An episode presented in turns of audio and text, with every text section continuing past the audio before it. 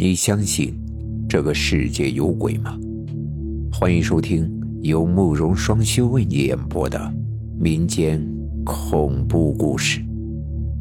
今天要给大家讲的故事叫做《不存在的人》。这件事情发生在二零一九年的春节，外派东南亚四年，我终于调回国，于是呀，我就回了趟老家。班级群里通知回乡之后，有几个老同学就组织了同学会，相聚在一起喝了一场。这七八年没见的老同学自然是高兴又放松。几轮酒过后啊，大家的话就多了起来，各自问起了这几年的状况。哎呦，现在混的可以啊，这有车有房又有娃的。什么呀？上班领个死工资而已。哎，对了，小张，你怎么样了？好几年没见，啤酒肚都出来了。哎，对了，咱们班的张军咋没来？没联系上，还是没回来？在洗衣间，我突然想起了一个同学好像没来，便问起了组织者大飞。张军，咱们班有个张军。没想到，这个大飞听我这么一问，明显是愣了一下。啊，你傻了呀？就是以前跟你同桌的那个呀。我心说，这哥们儿也不至于喝多吧？怎么把一个大活人都给忘了？就提醒了一句：“我同桌，你喝傻了吧？我同桌不是你吗？”啥？可是大飞的表情就像是看傻子一样的看着我，倒是把我给弄懵了。大雷，你记得不？那个张军，初一初二跟大飞同桌，就坐在你前边。拉过坐在我旁边的大雷，我又问起了那个同学。哎，你看这个疤，他们俩打架，我拉架的时候被他们给弄的。可这大雷也是一脸的疑惑。当时啊。我就更懵了，拉起了衣袖，把一处伤疤指给他们作为提醒。万没想到，这一下热闹可大了，在场的所有同学的目光都转向了我，真像是看傻子一样。哎，我说你真喝高了呀！咱们班人也不多呀，一共十二个男生。大雷瞅我瞅了半天，打了圆场，一脸苦笑的又说了起来：“你说说。”这不都在这儿吗？咋的？想女同学了？他这一开口，接连几个同学都跟我调侃了起来。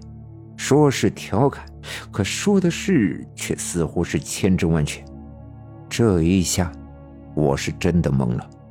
我初中的朋友不多，那张军绝对是不可缺少的一个，我又怎么会记错呢？可是看大家的那样子，我这头是一阵阵晕。只能是先服了软，但关于那张军同学的事情，却一晚上在我的心里转悠。我应该没记错呀！闹腾了一晚上，从 KTV 回到家后，已经是后半夜的两点多了。因为喝了点酒，我连澡也没洗就上床睡觉了。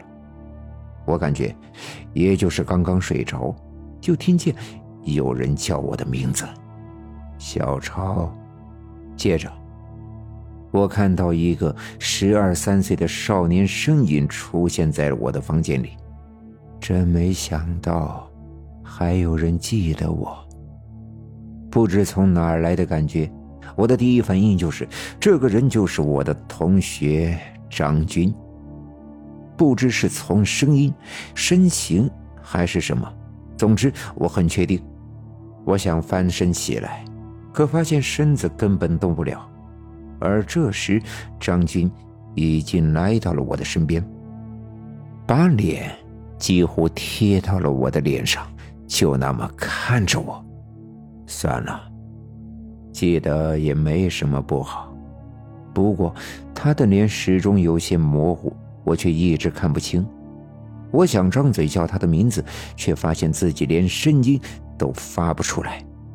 那张军的脸越贴越近，可这嘴几乎咧到了耳根，十分的恐怖和诡异。我该走了，你也忘了我吧。这，是张军吗？很快，张军收起了那诡异的笑容，一张脸又变得有些模糊，看不出是哭还是笑。说完了一句要走，张军的身影就一点点的变得模糊，最后完全消失在了房间中。整个梦，就像是遇到了所谓的鬼压床一样。直到次日的清晨，我还为了昨晚的那个梦心有余悸。对，我后来定性那个人影的出现是一场梦，因为我之后又在各种场合下打听过，包括当时的班主任丁老师、几个女同学，我印象中欺负过他的一个高年级校霸。很可惜的是，没有一个人记得曾有一个叫张军的同学出现。